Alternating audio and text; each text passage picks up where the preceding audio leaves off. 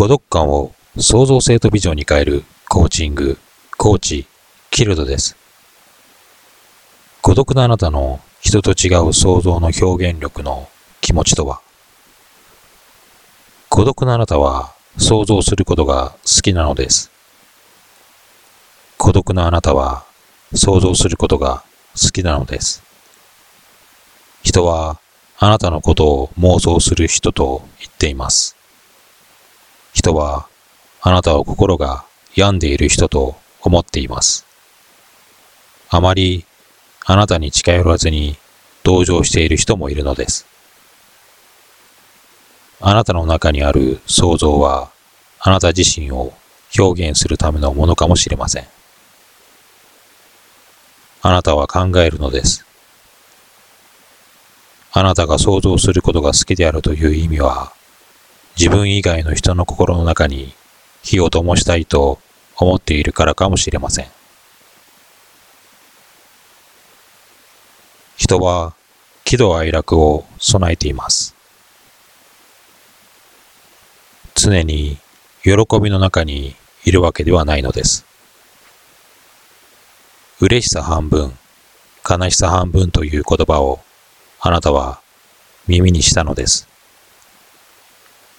喜ぶ人、楽しむ人がいるのであれば、その人たちにその感情を他者に分け与えていけるように、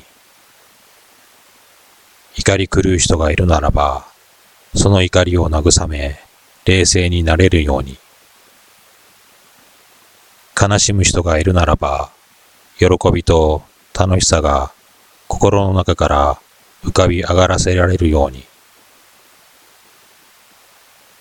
あなたの想像の力で、その人々の心の中に温かい炎を小さくてもいい、灯すことがあなたの言う好きということなのかもしれません。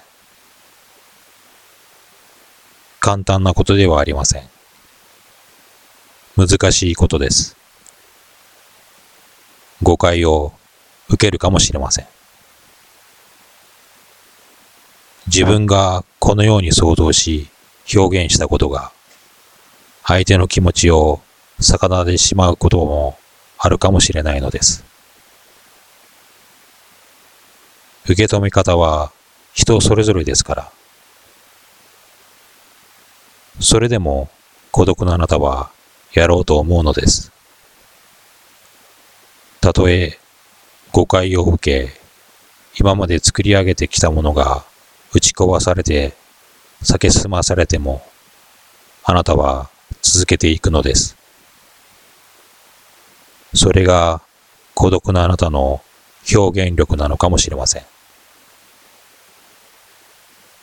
自分の中にある想像を表現することがあなたにとっての表現ではないのです。人々の心の中に火を灯すことがあなたの表現力なのです。その表現力は他者にも影響を与えていきます。孤独なあなたにも影響を与えていくのです。人々の心の中の灯火があなたの創作を続けていける活力となるのです。孤独なあなたは人知れず人の心の中に灯火を表現して戦いをしているのです。孤独感を創造性とビジョンに変えるコーチング、コーチ、キルドです。